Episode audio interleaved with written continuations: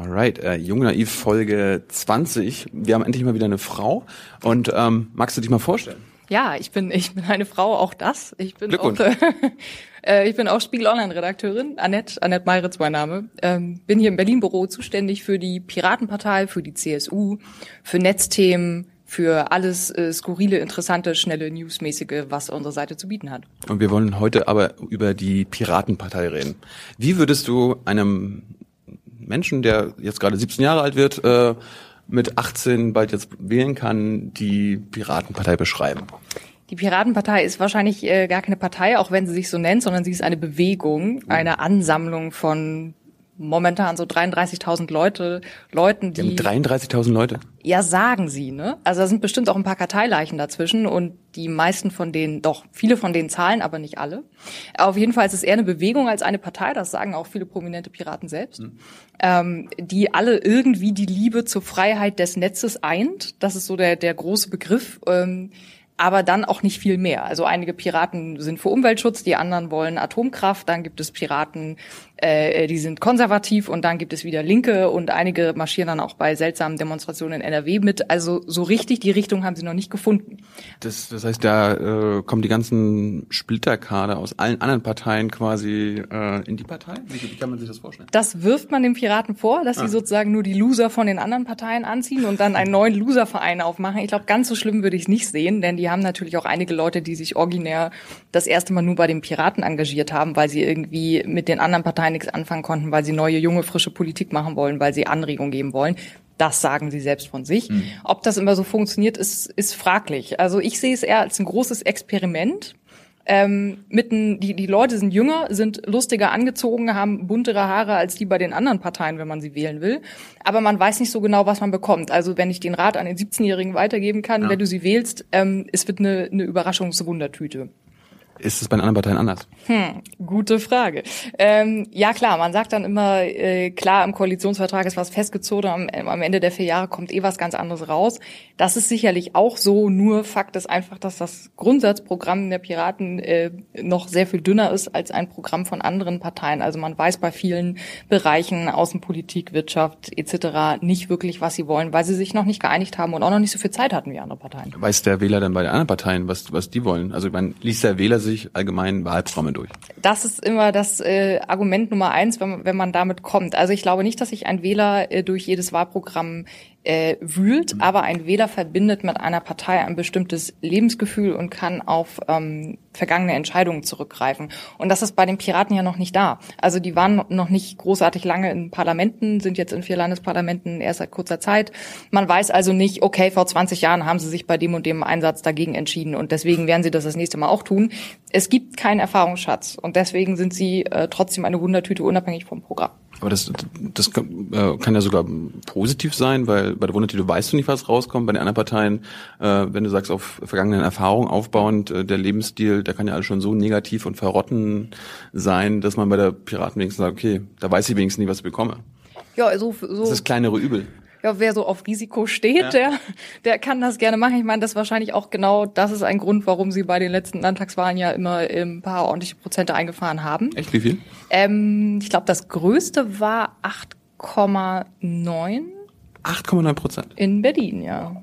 Aber das ist vorbei, leider. Also ähm, in Niedersachsen haben sie ja jetzt irgendwie 2, noch was Prozent eingefahren. Daran merkt man eben auch, dass dieser Überraschungseffekt, hallo, wir wollen was Neues, ähm, sich möglicherweise schnell abnutzt, wo man nicht weiß, ob der vielleicht in den nächsten sechs Monaten nochmal wiederkommt. Wer weiß. Okay, erzähl, erzähl mir erstmal, warum sind die so aufgestiegen? Warum sind die erfolgreich gewesen? Warum haben die in Berlin zehn Prozent oder so bekommen? Und was ist danach passiert? Ähm, in Berlin waren sicherlich die Pla Plakate äh, so, man ist ja ausgestiegen, man hat die Plakate gesehen, die sahen cooler aus, die sahen anders aus, das waren nette Sprüche und dann plötzlich ein, zwei Wochen vor der entscheidenden Wahl gingen die Prozente hoch und alle haben ganz viel über die geschrieben, auch noch relativ unkritisch, weil man sich erstmal ja nähern wollte, was sind denn das jetzt für Typen?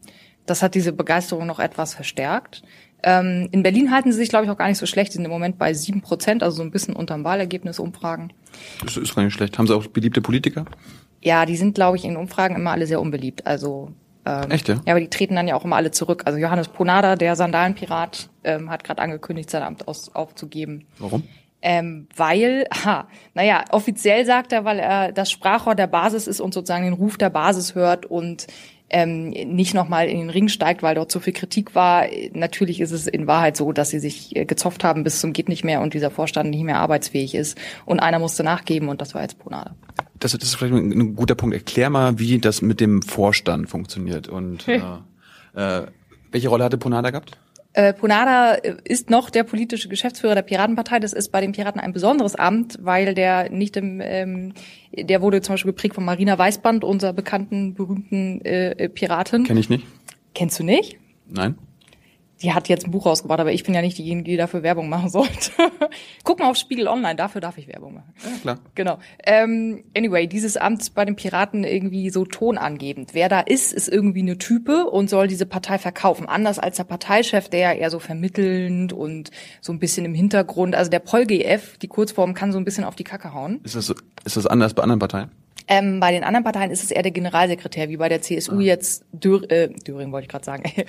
Dobrindt, Dobrindt. Herr Dobrindt, ähm, der dann irgendwie mal ein paar knackige oder auch nicht so schöne Zitate zu schrillen Minderheiten rausgeben kann. Und das ist sozusagen bei den Piraten der PolGF, der gerne mal so ein bisschen Statements raushauen soll und die Flügel zusammenhalten. Aber ganz ehrlich, so richtig definiert haben die ihre Vorstandsposten nicht, wer was machen soll. Da macht am Ende echt jeder, was er will.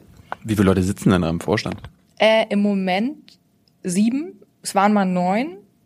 Und ein paar davon sollen jetzt wieder nachgewählt werden. Also der wächst und dann schrumpft er wieder und dann wächst er wieder. Der weil, Vorstand. Weil, weil nebenbei immer einer zurücktritt? Ja, oder? mal gehen welche, dann will einer nicht mehr, dann wird einer rausgemobbt und dann... Äh, rausgemobbt?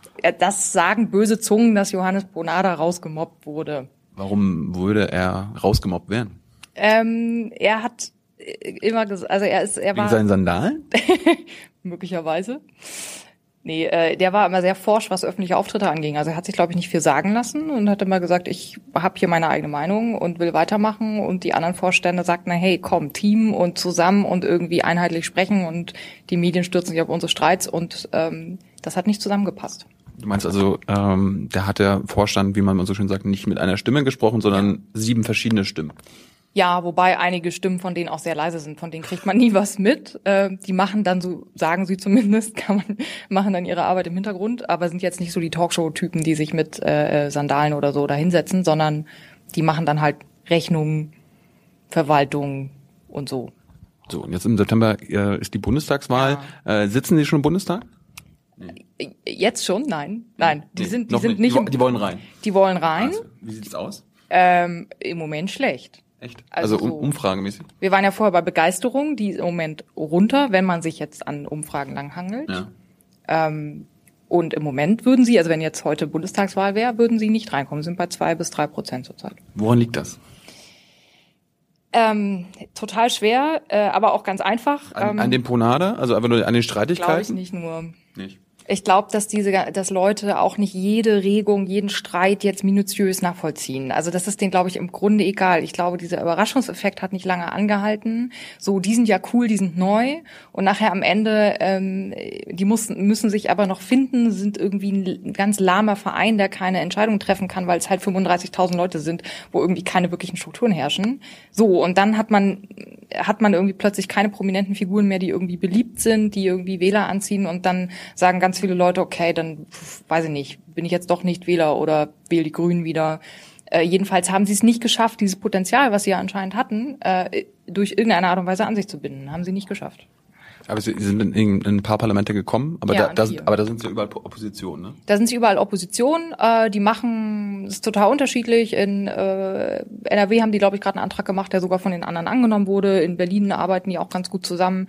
Aber sie sind halt, sie können halt immer nur eine kleine, schrille Stimme, jetzt sind wir schon wieder bei Schrille und Ton. Sie können immer nur eine kleine, schrille Minderheit ja. im Parlament sein. Und ähm, zum Schluss, hast du einen Lieblingspiraten, also einen, der vielleicht hervorsticht, der positiv äh, auch eine tolle Arbeit vielleicht macht?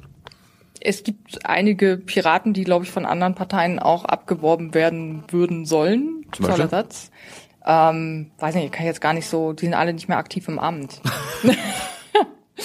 ähm, aber es gibt keinen, ich, da setze ich auf den Schwarm, ja. ja. Der Schwarm ist äh, stark oder dann eben auch weniger stark. Ähm, kein, kein im Besonderen, nein. Okay, und äh, ein Tipp, kommen Sie in den Bundestag?